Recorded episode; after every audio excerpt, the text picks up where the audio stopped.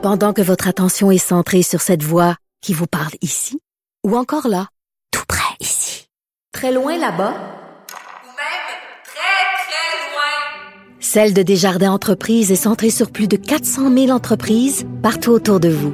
Depuis plus de 120 ans, nos équipes dédiées accompagnent les entrepreneurs d'ici à chaque étape pour qu'ils puissent rester centrés sur ce qui compte, la croissance de leur entreprise. Le retour de Mario Dumont. Joignez-vous à la discussion. Appelez ou textez 187 Cube Radio. 1877 827 2346. Dans l'actualité euh, aujourd'hui, il y avait notamment à l'Assemblée nationale l'accueil euh, d'un sportif euh, de marque. Oui, à l'Assemblée nationale, c'était Georges Saint-Pierre qui bon qui était là pour se faire honorer aujourd'hui. Le Parti québécois qui a déposé une motion pour rendre hommage à Georges Saint-Pierre qui prend sa retraite, on sait. il est à l'Assemblée nationale cet après-midi. On a vu des photos avec Pascal Bérubé, entre autres. Alors, ben, c'est bien mérité quand même. Ça a été un des des plus grandes vedettes de l'histoire du Québec. ils sont quelques-uns des députés de tous les partis quand même qui se sont fait photographier avec lui dans les corridors euh, ou aux abords du Salon Bleu. Sûrement, faut dire qu'il a jamais été la plus grande star chez lui. Mais à l'extérieur, euh, aux États-Unis, en Asie, au Japon, euh, écoute, c'est une, une, super vedette qu'on voyait dans les plus grands panneaux de Times Square ou euh, à Las Vegas. Donc, c'est un, c'était justifié, je pense, de l'honorer. Ça a été fait. Il semblait très touché, d'ailleurs, vu quelques images de lui qui saluait, qui saluait les députés. il semblait, semblait très touché. On peut le citer, entre autres, la députée péquiste qui, Mégane Perry-Melançon, qui disait il faut souligner la contribution exceptionnelle de M. Saint-Pierre au rayonnement sportif du Québec à l'international. Il est l'un des plus grands athlètes de l'histoire du Québec. C'est la ministre déléguée à l'éducation, Isabelle Charret, qui a dit ça. Et euh, le, le porte-parole de l'opposition officielle en matière de sport, Enrico Ciccone, quand même un homme de sport, qui dit « Je salue le modèle de courage et de détermination de celui qui est un ambassadeur incroyable dont nous sommes tous fiers. » Alors, lui qui a confirmé qu'il se retirait de la, de la compétition en février dernier, puis on le comprend, hein. Ouais. Mais métier quand même. Où, oui, il, a fait, il a fait sa part. Euh, demain, euh, le CRTC qui va accueillir euh, finalement le, le, conflit qui a marqué un peu l'actualité de la semaine passée, euh, Québécois et Belle. Oui, il risque d'avoir du gros nouveau dans ce dossier-là. Demain, ce sera intéressant de suivre ce euh, bon cette, cette audience à Gatineau, le Conseil de la radiodiffusion des télécommunications canadiennes qui tiendra cette audience publique demain, donc le donc à compter de 10 heures où les deux, autant Groupe TVA que Bell, vont euh, pouvoir euh, se faire entendre et le CRTC aussi sur ses différentes prises de position dans le dossier. La question, dans le fond, si on la simplifie, c'est est-ce que est-ce que Québécois avait le droit de couper le signal? Le Québécois va dire, ben, j'avais le droit de couper le signal, donc Québécois va faire valoir ses prétentions de fond sur euh, l'injustice de la situation, le signal qui est pas correctement payé. Belle risque de dire, ben, euh, nous autres, on s'en tient à la, lettre de la loi, il euh, y avait pas le droit de nous couper le signal. Puis le CRTC, euh, je sais pas qu'est-ce qu'ils vont faire au sortir de ça, comment ils vont essayer de démêler tout ça, parce que euh, le CRTC doit être à la recherche quand même d'une solution à long terme, pas juste de pas juste de, régler, le cas, régler le euh. cas pour cette semaine, mais que le problème est entier la semaine prochaine. Avec, euh, on va surveiller ça. Euh, une enquête, écoute, on pensait que c'était, moi je pensais que c'était complètement fini cette affaire-là, mais c'est l'enquête concernant la GACAN et la, relation avec Justin Trudeau, le commissaire au lobbyisme, qui pourrait être obligé de rouvrir cette enquête-là. Oui, faut rappeler le dossier de la GACAN. C'est au tout début du mandat de M. Trudeau. ça commence à remonter dans le temps. Oui, lui qui avait passé, bon, il avait fait les manchettes pendant plusieurs mois après que Justin Trudeau et sa famille ont, passé les, fêtes de 2016 sur l'île dans les Bahamas de l'Agacan, qui est prince musulman, chef spirituel, riche leader euh, religieux. Et euh, voilà qu'aujourd'hui, l'ex-commissaire au lobbying euh, bon, aurait eu tort de refuser d'enquêter sur les liens entre l'Agacan et le premier ministre Trudeau après cette, cette ce, ce, ce, ce séjour sur l'île privée. C'est la décision de la Cour euh, fédérale, donc dans un, dans un dossier qu'on avait presque oublié avec le temps. Le tribunal estime que le refus de se pencher sur cette question-là est injustifié puisqu'il se base sur une interprétation qui est euh, trop étroite euh, de la de la loi. C'est un jugement qui a été bon relayé aux médias par Democracy Watch, alors un groupe qui contestait la, la décision de l'ex-commissaire. ce qu'on explique, on dit je suis d'avis que la commissaire était tenue d'effectuer une analyse au sens large des circonstances entourant la plainte. Euh, c'est le juge qui a écrit ça dans sa décision. Le dossier reflète plutôt une analyse étroite, technique et ciblée qui manque de transparence, de justification et d'intelligibilité. Euh, alors, on avait entre autres expliqué que ça avait contrevenu à la loi sur les conflits d'intérêts, mais on n'avait pas euh, voulu prendre ça dans un sens plus large. Alors, on juge que ça a été mal fait. C'est un bon printemps, un bon hiver, bon printemps, M. Trudeau. Tout baigne dans lui. Et ça, il devait plus l'avoir venir. C'est comme une affaire oubliée que ce groupe-là, Democracy Watch, a amené devant le tribunal. Puis là, ça refait, refait surface euh, aujourd'hui.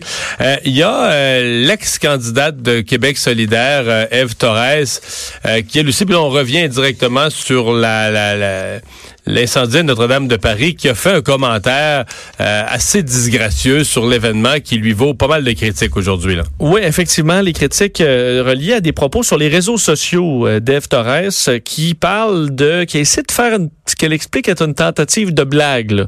Mais on voit pas du tout.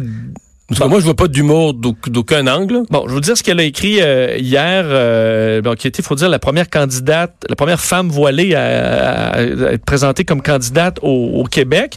Et elle a écrit, j'ai pas fait la, j'ai pas fait la blague, mais ça me brûle la langue. Quand tu interdis aux autres de porter leurs signes religieux, tu fâches notre ami imaginaire, puis voilà le résultat. Moi, je serais le gauche, je ferais dormir les pompiers à la basilique de la rue Notre-Dame. Moi, si j'étais le gauche, je ferais dormir les pompiers à Basilique. La rue Oh. Notre-Dame, on comprend que c'est la Basilique Notre-Dame. Exact. Comme si les, euh, le fait d'interdire les signes religieux allait, allait fâcher Dieu, qu'il allait mettre le feu à la basilique Notre-Dame et que François Legault devrait mettre des pompiers en permanence. Euh, le message a été effacé par la suite, a été dénoncé euh, par Simon Jolin Barrette euh, bon, aujourd'hui, qualifiant les propos de totalement inacceptables. On se retrouve dans une situation où Québec solidaire a plusieurs reprises au cours des dernières semaines tenu des propos qui sont inquiétants.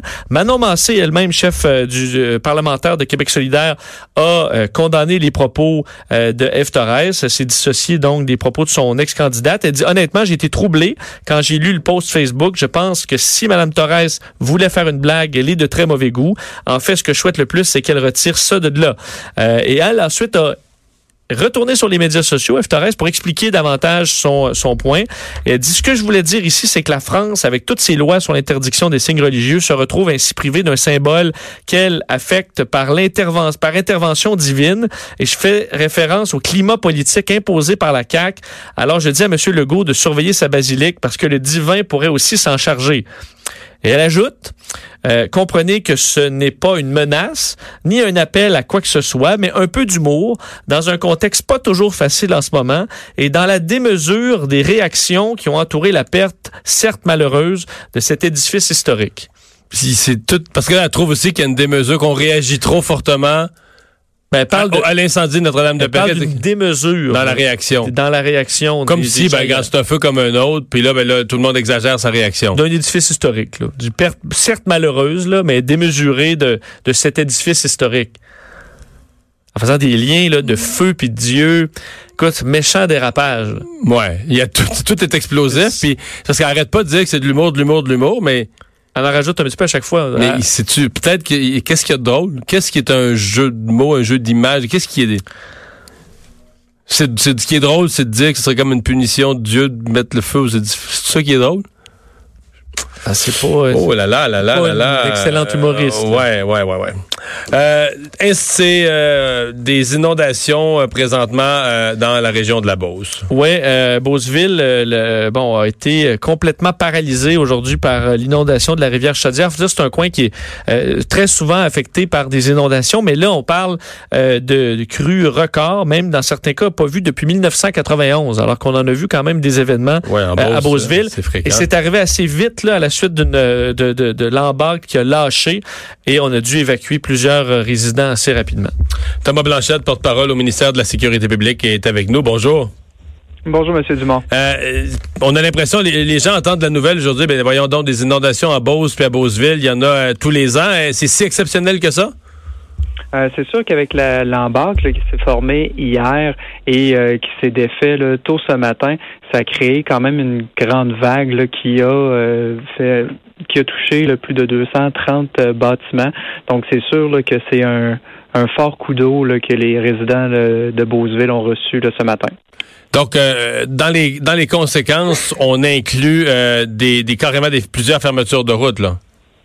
Oui, exact. Donc, euh, le, centre-ville de Beauceville euh, a plusieurs fermetures de routes, des résidences et des bâtiments commerciaux inondés. la municipalité continue aujourd'hui ses évacuations parce que des, des résidences qui les, les résidents ne pouvaient pas sortir par eux-mêmes. On dénombre plus d'une quarantaine de personnes qui s'est présentées à l'un des deux points de service ouverts par la municipalité afin d'offrir euh, notamment de l'hébergement.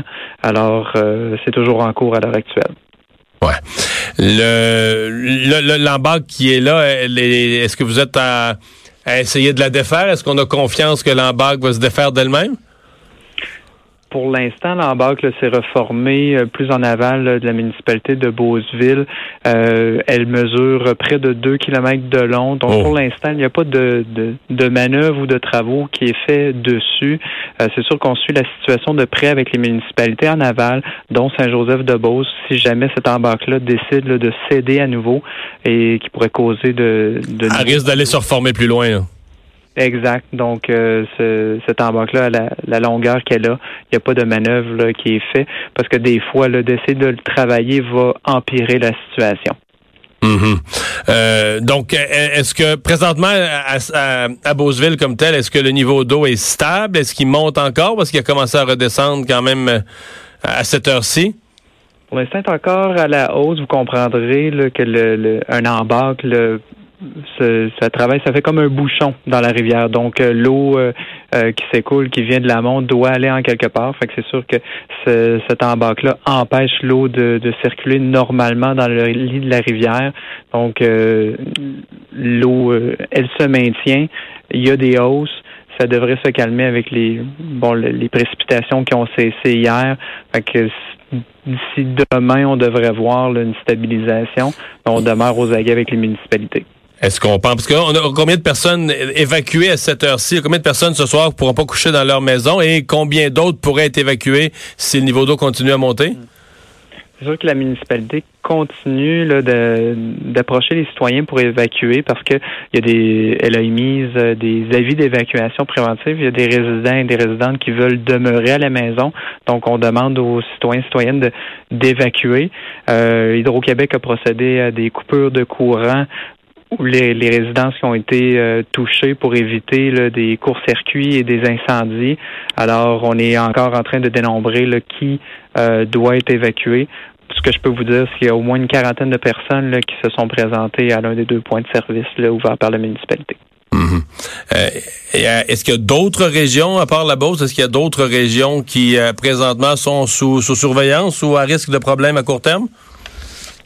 Ce qu'on regarde à l'heure actuelle, c'est le, bassin aussi dans l'ouest de la province, le bassin versant de l'Outaouais, donc euh, les rivières, la rivière Gatineau, la rivière des Outaouais, euh, tous les, rivières autour de l'archipel de Montréal sont à la hausse ont atteint des seuils de surveillance. Ça devrait se stabiliser aujourd'hui et demain. Euh, c'est l'effet des précipitations et des températures chaudes qu'on a eues dans les derniers jours. Toutefois, on regarde déjà un système qui va arriver au Québec jeudi qui va amener de nouvelles températures chaudes et des précipitations, ce qui va favoriser la fonte de la neige. On demande aux citoyens qui demeurent euh, près des rivières de demeurer vigilants.